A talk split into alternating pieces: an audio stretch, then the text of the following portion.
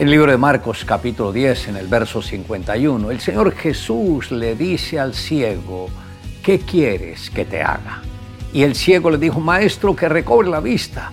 Y Jesús le dijo, vete, tu fe te ha salvado. Y enseguida recobró la vista y seguía a Jesús en el camino. Hoy me gustaría tratar sobre el tema el poder de una visión. Cuando Jesús expresó yo soy el camino, lo dijo porque Él es el único que sabe cómo podemos transitar en este mundo. Muchas veces creemos que por la preparación académica que hemos adquirido conocemos el camino a la paz, al éxito y a la bendición. Pero si usted no está tomado de la mano de Jesús, puede llegar a perderse en el laberinto de este mundo.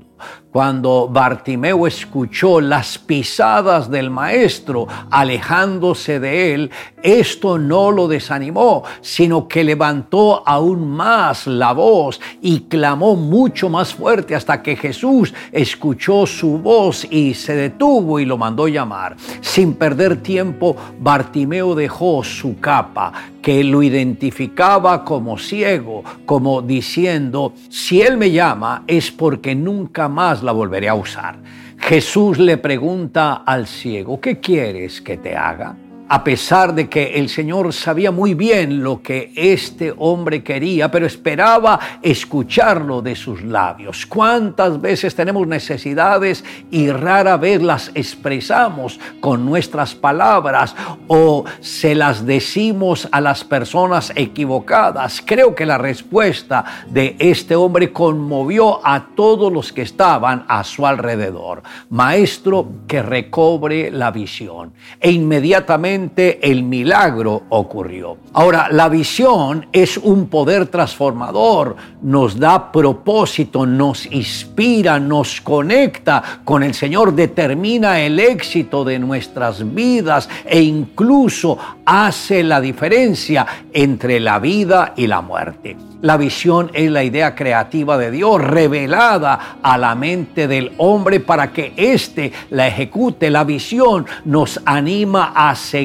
por la senda correcta, que es Jesús, nos conecta de una manera permanente con el Espíritu Santo y es la que determina el éxito de nuestra vida. Mientras Bartimeo estuvo ciego, se mantuvo junto al camino. Después de recuperar la visión, seguía a Jesús en el camino. Hoy el Señor lo invita a recibir su visión para su vida y caminar junto a Él el de toda su vida. El día que el bebé de la familia empieza a comer solo es muy importante.